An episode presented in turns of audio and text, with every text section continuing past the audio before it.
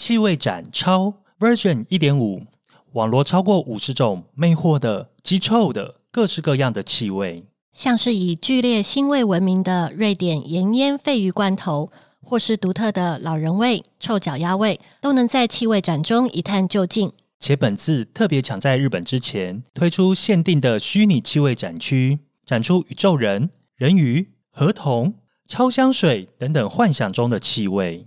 展览期间到十二月二十七日，气味展超在华山东三 A 馆、华山 Left and Peace Factory 等你来体验。干话要有人听，健康要你关心，欢迎来到医疗五四三。我是泰德。我是贝尔。哎，贝尔，你今天很累哦。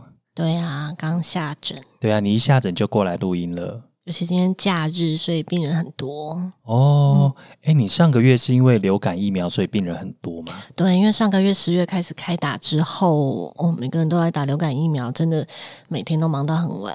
那哎，现在流感疫苗还有很多吗？打来打疫苗的？嗯，大部分会打的，大概十月都抢着来打了，现在就比较少一点点。哦，那最近那最近小朋友病人很多，那是因为什么？现在反而是入秋冬的关系，天气比较冷了，所以一些呼吸道的疾病啊、感冒那些的，反而比较多一点。然后还有就是之前我们有聊到那个肠胃型的，哈，就是肠胃炎的部分，其实现在还是都看得到。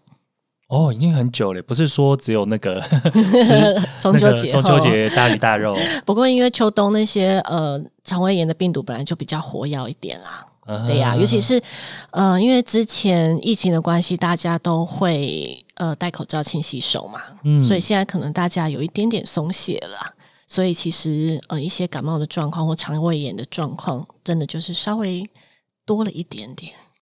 不过，因为呃，因为真的是因为今年疫情，大家真的很勤洗手，又保持那个防疫距离的关系，今年有一些很特别的状况出现，像在小朋友圈的一个大魔王，就对，今年就真的很少见了。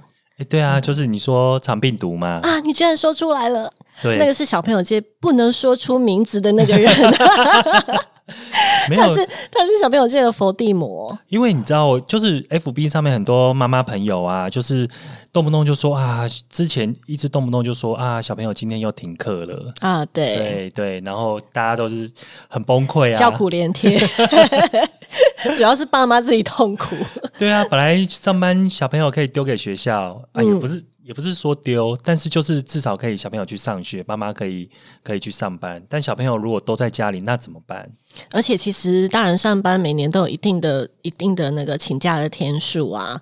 有时候像现在，如果真的长病毒的话，现在的标准呃，参考标准好像就是如果在七七二七的标准。七二七，嗯，就是在一个礼拜七天内，如果说你的班级里面有两个确诊长病毒的话，那那个班级可能就会停课七天。嗯，对，那你像一停就七天，那一个大人一年有几天的假可以请？也是哦。对呀。哎，那是不是？那如果是班级，那如果是不是一个礼拜有两班停课，是不是全校都要停课？学校好像就会会停课，不过这都是一个参考 参考标准啦。或者是有的人是那个年级啊，那个年级停课，对，那每个学校有不同的做法，所以其实家长跟那个老师之间都，呃，因为他们，所以家长跟老师之间他们呃。呃，着重的重点不一样，所以比方说家长就不太希望停课，但是老师为了一个感控，怕传染给更多的小朋友，所以老师就会比较希望是停课。嗯，那会有学生谎报吗？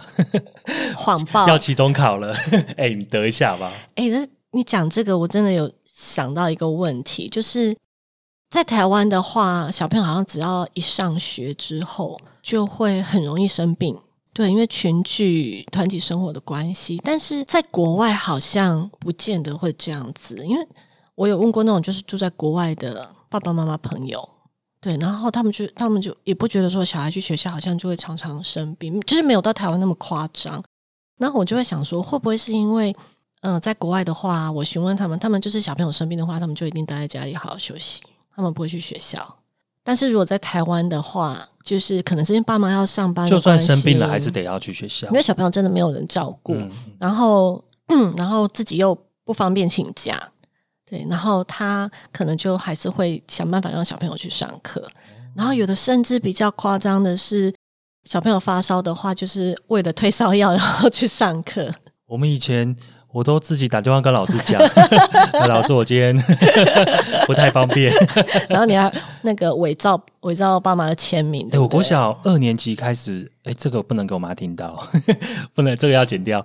我国小二年级开始就自己签联络簿，联络簿都你签。你妈从国小二年级时候再也没看过你的。对我跟我妈说，我跟我妈说，那个呃，小学二年级之后只有一年级要联络簿，二年级就已经是大人了。哎，你妈居然也相信。而且我签我妈签名签的超好。呃，听其他的朋友说，好像从幼稚园幼幼班开始，只要开始上学就一直生病呢。嗯，几乎因为团体生活难免啦，而且小朋友你没办法很要求他的一些个人卫生习惯啊，所以他们可能都会呃。摸手手去摸个口水鼻涕，然后再去摸摸玩具，然后下一个人再去摸摸他的玩具，或者是摸摸同学，摸摸同学，抱抱亲亲，相亲相爱，沾满鼻涕的手。有甚至我有我有遇过那个就小病人的爸爸妈妈还会跟我聊天，就跟我说哦，他们上次去什么亲子馆啊，或是什么小朋友的那种，然后他就说那个球池里面啊。还有一个小朋友头上贴着退热贴，对我说啊，超扯的，超扯的，对，那超扯，但是发烧还是要硬要玩，就是哇，超扯的，超扯的，对呀。哎，那所以现在最近肠病毒的小朋友变多了吗？嗯，其实往年像肠病毒的流行期大概是每年的大概五六月左右会有一波，就是大概夏天天气热的时候。然后呢，再来是经过刚好是我们的暑假七八月的时候，暑假之后因为就比较少了群聚生活，所以病人数会稍微的下降一点。但是呢，到了九月又开学的时候，大家又开始分享这支病毒了，所以九月十月。又会再窜上来一波，但是因为今年的话，我想应该是疫情的关系，大家就是 COVID nineteen 疫疫情的关系，大家好像都洗手洗的蛮蛮勤的，所以其实今年的疫情跟往年相对比较起来，长病毒的个数真的是少了比较少了蛮多的，一直到最近，现在大概已经十月底十一月初了，才偶尔会看到几个零星的，诶，开始出现了。哎，那你上像你在那个上个月，你小朋友在打流感的时候，因为小朋友通常都是健康的来打嘛，那所以小朋友应该都比较哭闹。你在整间会猜得到、感觉得到外面下一个是打流感的还是长病毒的吗？通常小朋友在外面叫叫的最多的就是“我不要看医生，我不要看医生”。是不管怎么样，不管是什么病，他们就是不要看医生。嗯，对。那其实我们有时候听到小朋友能够在外面很很有活力的大叫，其实我们反而还比较安心一点，因为毕竟他是有活力可以大叫的。反而是那边在那边很安静的，然后软趴趴的那一种，那种才比较需要担心。对。那你说长病毒的小朋友会不会？会不会哭闹？其实我觉得看严重程度啦，因为大家知道肠病毒的症状，就是一开始可能会发烧，烧个两三天，然后呢，他的嘴巴可能会合并有一些破洞溃疡的部分，然后那溃疡就会随着时间越来越多。那这个时候因为很痛嘛，所以小朋友这个时候真的可能会比较哭闹一点。然后之后，嗯，如果说有的人手脚会开始长疹子的话，那就变成手足口病。有的会长，有的不会长，不一定。这个是因为看肠病毒的种类来说，因为肠病毒有六七十种，不是每一种都会有长那个疹子到手脚的部分。如果说疾病进展到进入快要重症的时候呢，比较严重的话，小朋友反而会变成是嗜睡、精神活动力不好的。对，这种时候他就反而不是哭闹，他反而就是一个很精神活动力不佳的状况。这个时候就要特别小心。嗯，那那个手足口病，你说是会有疹子，那会有那个像小水泡吗？对，它看起来其实长病毒的疹子，呃，有的人是典型的，那但是有的人真的是还蛮多样化的。那典型的疹子的话，它大概就会是呃基底可能会有点红红的，然后上面有一个小水泡，小水泡一样这样子。对，然后通常都是分布在手掌面、脚掌面。对，那其次有的人也会长在屁股、屁股或是膝盖，有的时候也看得到。那小朋友，如果你怀疑是肠病毒的话，嗯，因为他手足口病嘛，那你看完嘴巴、看完手手之后，你会看他的脚脚吗？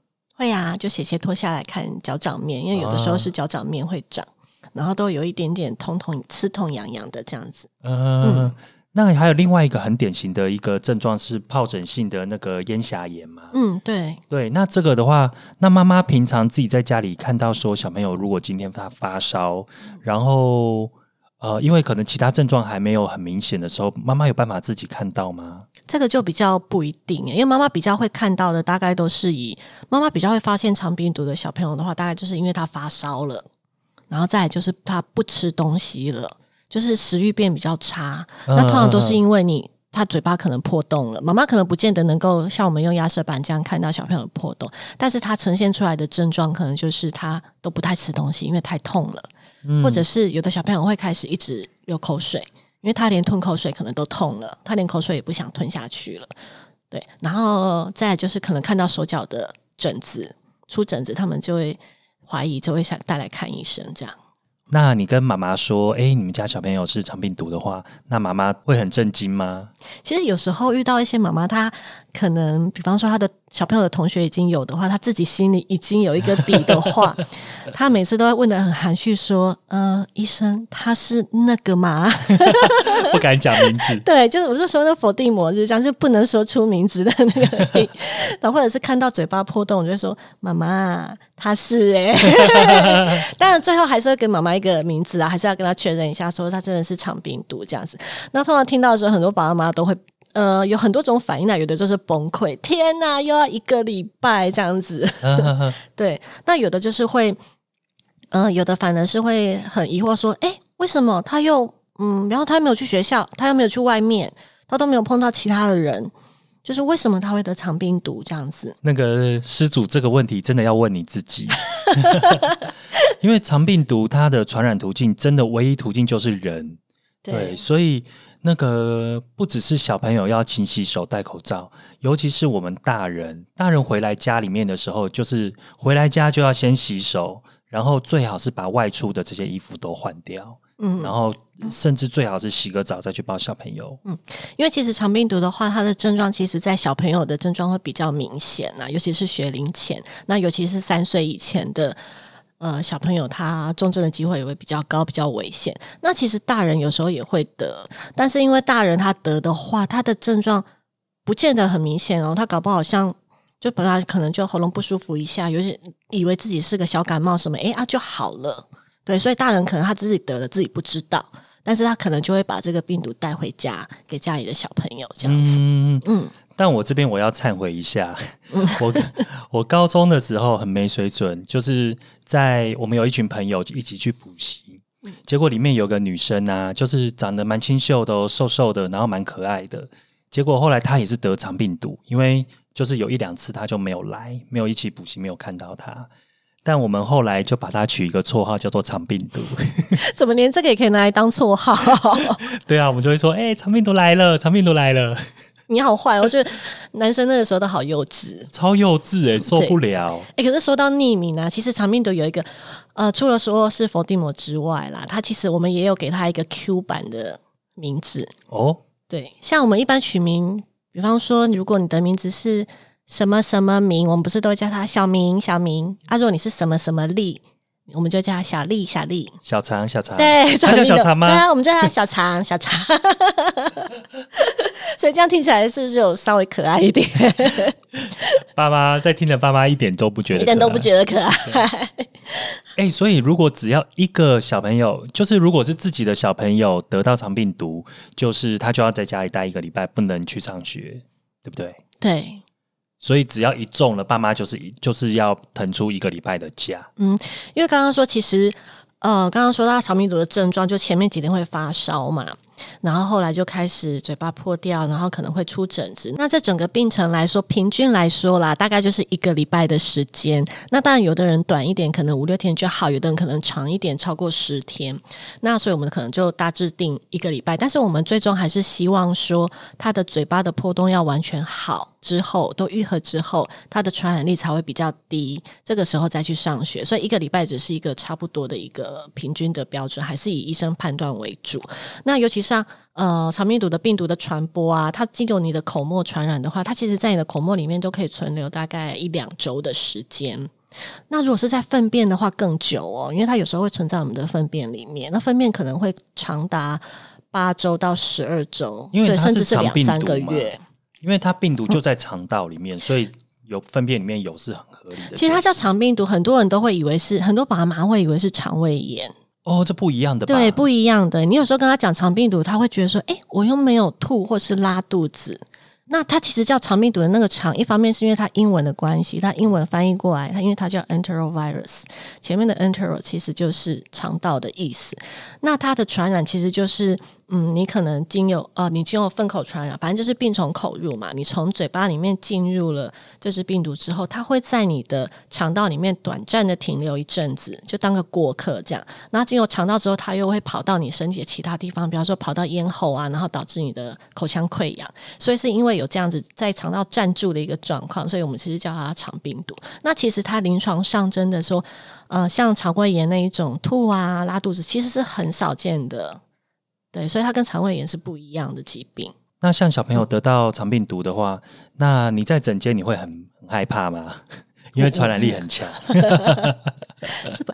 呃，肠病如果小朋友得到肠病毒的话，我们要跟爸妈提醒，就是怕他变成肠病毒的重症。那新闻上应该大家都会常比较常听到说肠病毒重症这几个几个字嘛。嗯，那重症的话，其实不是每一种肠病毒都会容易造成重症的状况。像我们刚刚有讲到说肠病毒有六七十种，嗯，但是其中一种最有名就是最恶名昭彰的就是肠病毒七十一型。然后呢，它比较会造成手足口病。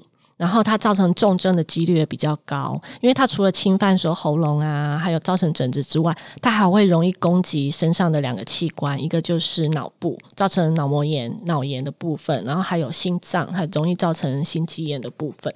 所以这就是呃要注意肠病毒重症的地方。那重症的那个症状，我们都会提醒妈妈说，大概会有几个情形，大概会有四个。一个就是小朋友可能会嗜睡，精神活动力不好，手脚没有力气，就这样软趴趴的，麻塞麻塞那种。那这种当然是很严重，就是你要赶快带去看医生。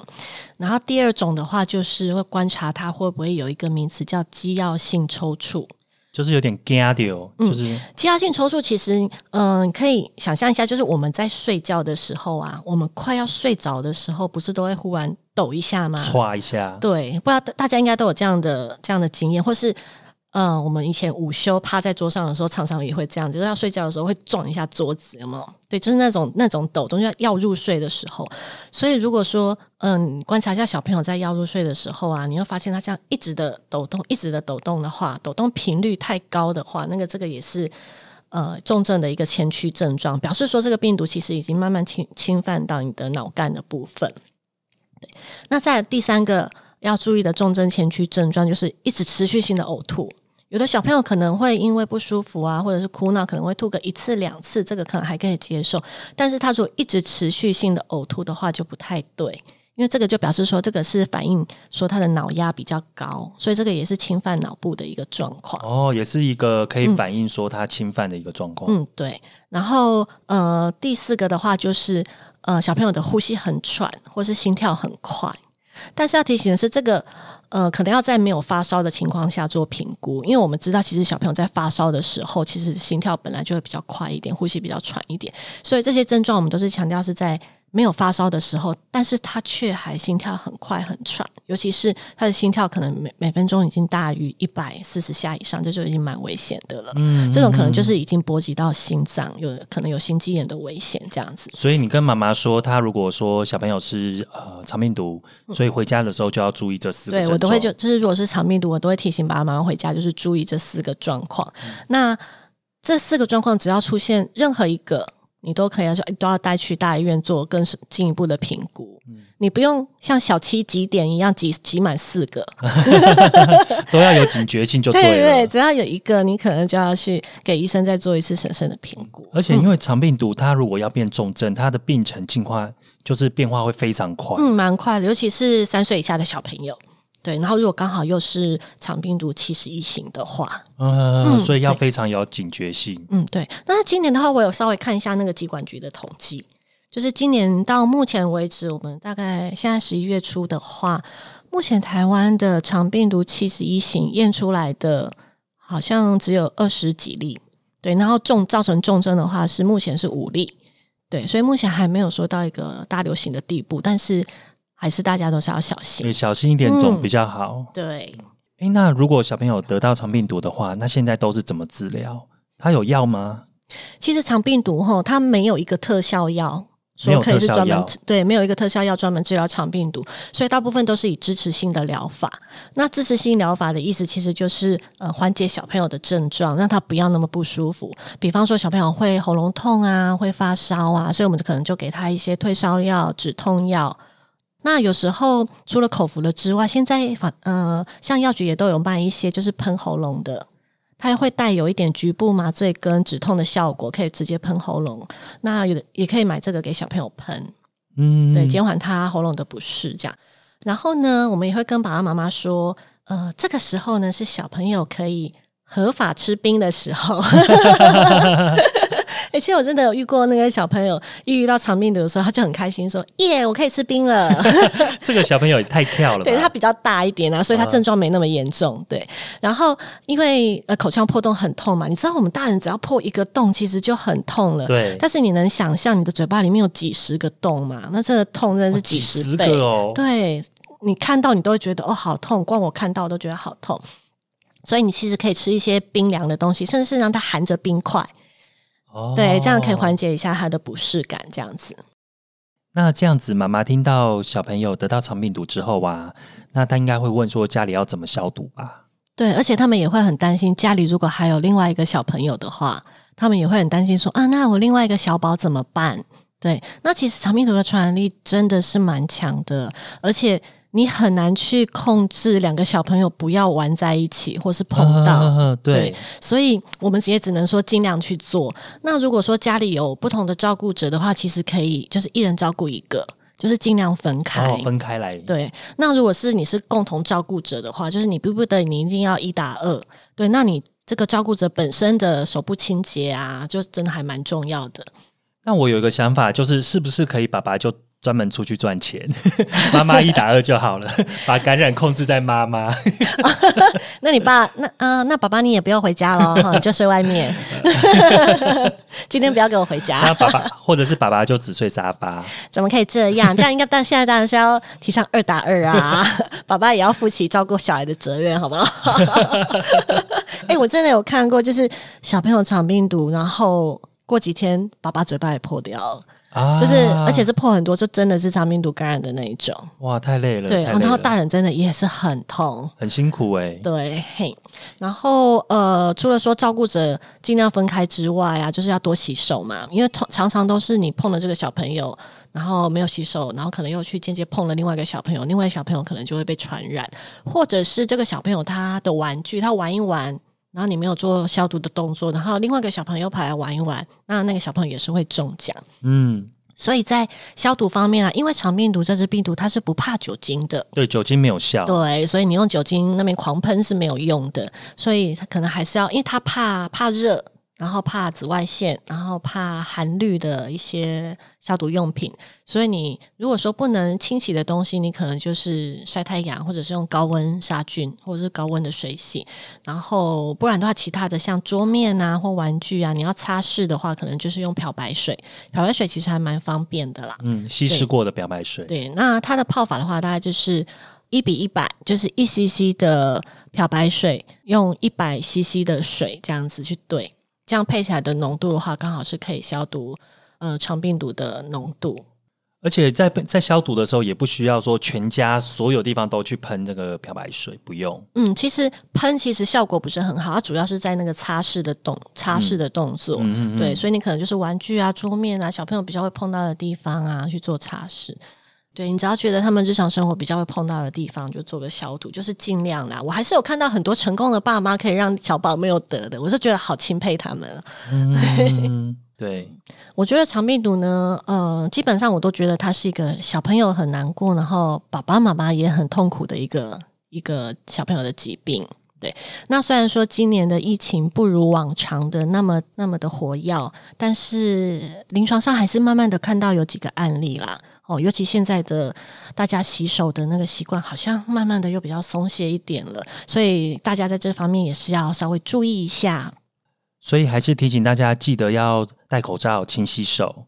另外，肠病毒的病毒是不怕酒精的，所以要清洁消毒呢，就要记得要用氯系的漂白水。有一种漂白水是那种氧系的，那也不行，还是要氯系。对，还是要氯系的。对，然后得到肠病毒的话呢，也不用太紧张。其实大部分的话，其实都是一些比较轻症的状况，可能发烧啊，然后喉咙破喉，然后不舒服这样子。只是比较注意的是，小朋友会不会有脱水的状况？因为小朋友如果因为喉咙破不舒服，他都不吃不喝的话，其实他就比较容易会有一些脱水的状况。其实现在临床上去住院的小朋友，因为肠病毒去住院的小朋友，其实大部分都不是因为重症，而是因为他痛到不吃不喝了，他需要，嗯，他脱水了，需要去吊个吊点滴这样子才去住院，这个是比较大宗的，嗯，对。那除此之外，除了这些比较轻症的之外呢，就是要特别注意有没有一些重症的前兆，就是我们刚刚说过的那四个四个前兆，有没有嗜睡啊、精神活动力不好啊，或者是一些持续性的呕吐，或者是一些肌药型的抽搐，然后再来就是心跳很快、呼吸很喘，这个都是要特别注意的哦。那就希望今年大家都不要遇到我们的佛地魔。那我们下个礼拜再见喽！好，拜拜，拜拜。